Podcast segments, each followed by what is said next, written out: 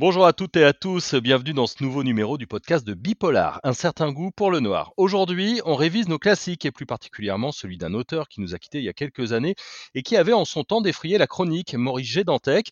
Avant d'être un auteur plutôt classé dans la science-fiction, il avait commencé par du polar et on va s'intéresser justement à son premier roman, La Sirène Rouge, paru en 1992. C'est le creuset vraiment de toute son œuvre hein. et pour m'accompagner aujourd'hui, je reçois Eric Holstein, auteur, traducteur, journaliste littéraire. On lui doit notamment le récent et très bon 59 rue des Archives. Si vraiment vous aimez le jazz, c'est le livre qu'il vous faut.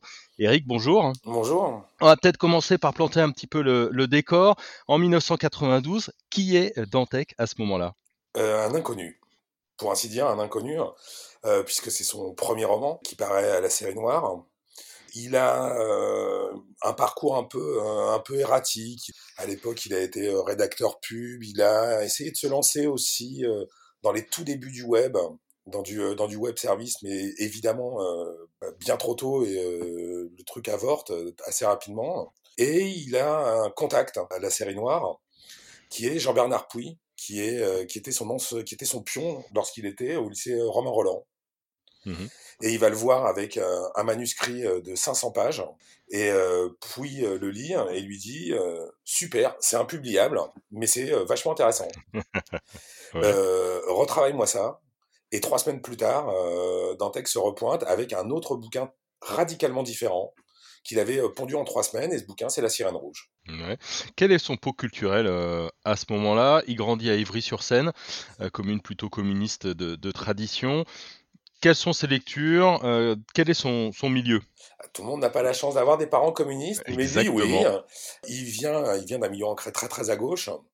Il grandit dans, dans ce creuset de, de, municipalités communistes euh, où la culture est mise très en avant, où il y a énormément de, de choses qui sont faites au niveau local.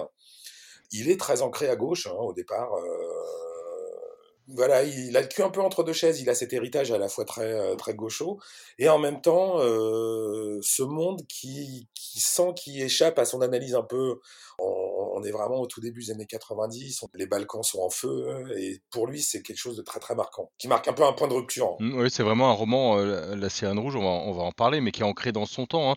Il y a les guerres de, Yougoslavie, il y a des snuff movies, euh, c'est un roman très 1990, quoi. Je sais pas si c'est très 1990, parce que euh, c'était des années plus métissage, plus espoir, plus plein de choses, quoi. Et lui, en fait, dans la chute du mur, il voit il voit la chute des fondements de sa pensée euh, qu'il a nourri dans sa jeunesse et, euh, et de l'explosion dans les Balkans, il voit les prémices de l'apocalypse pratiquement. Mmh. On, va parler du roman, euh, plus précisément, on va rentrer dedans.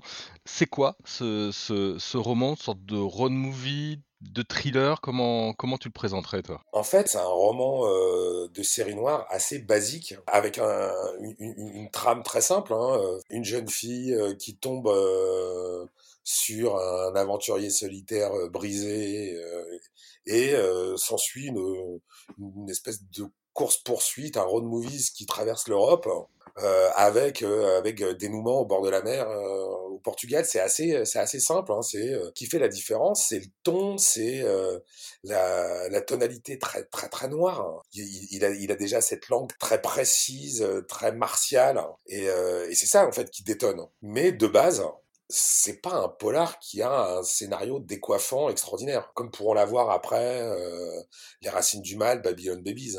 Il y, a, déjà un, style Dantec, c'est quoi, son, c'est quoi son style à lui? On est quelque part euh, entre le, le, cyberpunk et le, le polar hardboiled. Il a, euh, il a lui été nourri de science-fiction. Il a jamais caché son admiration pour Dick, pour des auteurs comme ça. Il a une fascination pour le cyberpunk, c'est un thème qu'on va retrouver de toute manière, de manière très récurrente dans son œuvre. Et il a cette langue très, euh, très précise. Il a un peu la, la précision de l'autodidacte.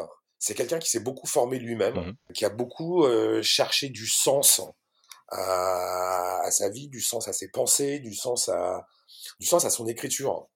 Euh, quitte parfois à se perdre, hein, on en parlera peut-être un peu plus mmh tard, mais donc en fait, il a une langue hyper précise. Ces scènes d'action, c'est une précision quasi militaire. C'est presque un débriefing stratégique.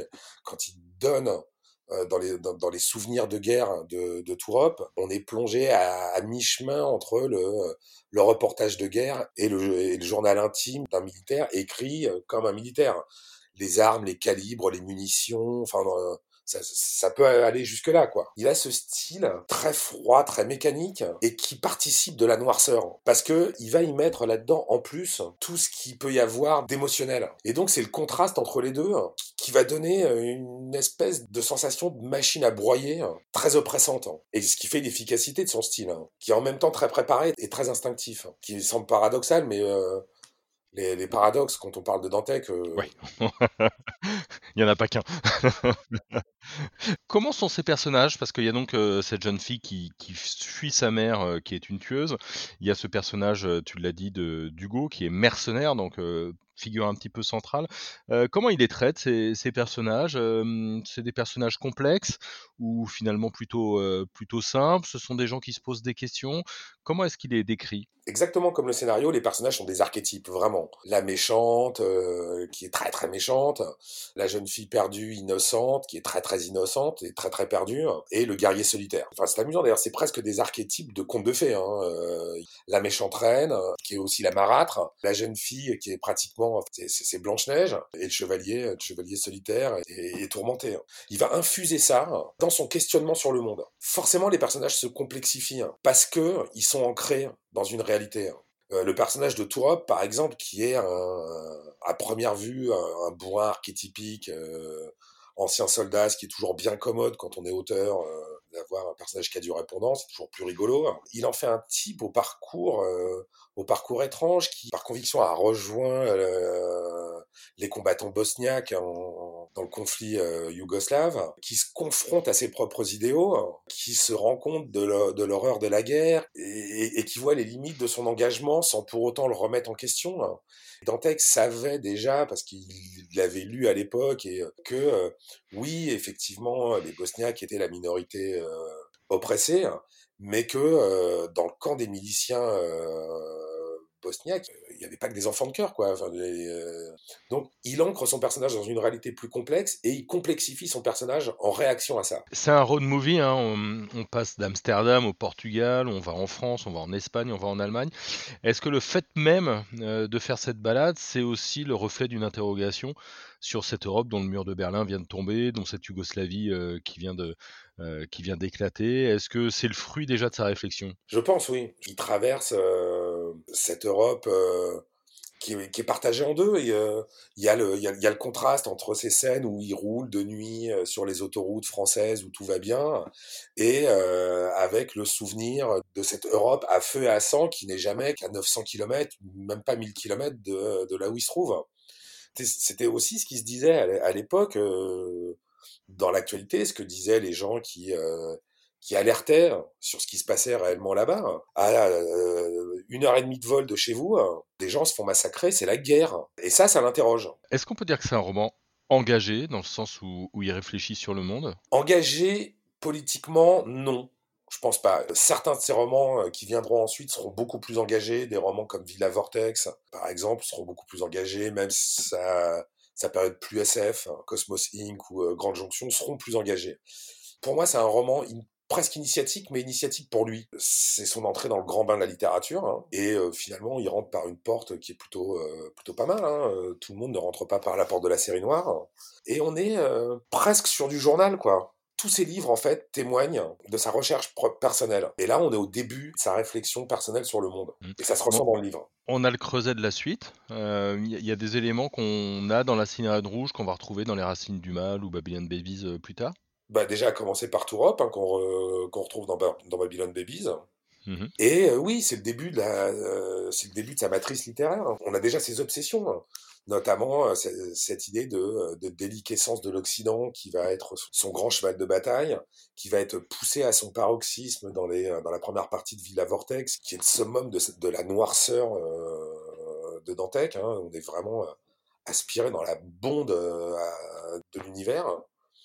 On y retrouve son obsession du mal, là qui est incarné par la mère d'Alice, mmh mais que euh, qu'on retrouve après euh, dans les racines du mal, qu'on retrouve dans Babylon Babies, qu'on retrouve partout cette idée d'un euh, d'un mal immanent. dont pour le combattre, la solution, la seule solution en fait est la, lumière que peut que, peut générer l'être humain en, lui. Il n'y a pas encore la dimension mystique, mais si on se livre à une analyse a posteriori de ses dernières œuvres, on se dit que elle est en germe. Toi, tu l'avais rencontré, Dantec Ouais, j'ai rencontré trois fois. Quelle image tu en gardes? Moi, je l'ai rencontré plusieurs fois pour ActuSF. On faisait partie des médias qui qui l'avait toujours plutôt soutenu, donc on, il se sentait en confiance avec nous. Il était aux antipodes de l'image qui donnait de, de, lui par ailleurs. Il n'était pas du tout euh, en guerrier du verbe, prêt à, à, sortir la grosse connerie qui allait, euh, qui allait scandaliser. C'était quelqu'un d'assez euh, assez timide, assez introverti, avec une forme d'humour grinçante et qui était en questionnement permanent. Qui, et, et, et je pense qu'il souffrait aussi comme beaucoup d'auteurs, d'un manque de reconnaissance.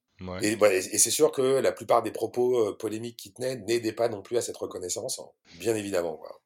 Ouais, parce qu'il avait, il avait quand même une forme de reconnaissance dans celui-là qui a été adapté, dans Babylon Babies aussi, dans Villa Vortex. il avait ses fans, quoi. Il avait ses fans. Ça ne gênait pas de cliver. La dernière fois que je l'avais rencontré, c'était dans les locaux d'Albin Michel il s'étonnait que son œuvre ne reçoive pas plus d'écho du côté de la, science-fiction. Comme il a toujours eu le cul un peu entre deux chaises, euh, un peu science-fiction, un, peu polar, chez ActuSF, on avait toujours eu pris le parti euh, d'y voir un auteur de science-fiction. C'était pas le cas partout. Et il s'étonnait, par exemple, que euh, des romans comme Babylon Babies soient pas plus perçus comme des romans de science-fiction. Mmh, d'accord. Pour revenir à ce roman, à ce premier roman, est-ce qu'il faut le relire? Euh, aujourd'hui, autre chose que comme une, une, curiosité littéraire? Oui, parce que ça reste un, ça reste un excellent polar. Je pense que l'eau a un peu coulé sous les ponts et euh, c'est peut-être une bonne occasion de relire du Dantec, un peu loin du foin médiatique qui avait été entretenu autour de lui par tous les mauvais génies qui pouvaient graviter autour de sa personne. Maintenant que la poussière est un peu retombée, c'est peut-être l'occasion de redécouvrir l'auteur vraiment. Et parce que c'est quand même un, c'est quand même un excellent auteur, un des auteurs les plus, euh, qui a pris le plus de risques de sa génération réellement. Eh ben, merci beaucoup, Eric, pour cette émission. C'est peut-être l'occasion, effectivement, d'aller relire euh, ces romans de Dantec, euh, au moins les, premiers. Merci à tout le monde de nous avoir écoutés jusqu'au bout. N'oubliez pas, n'hésitez pas à partager, à liker, euh, à commenter un certain goût pour le noir et on se retrouve très vite. Bonne soirée à tous.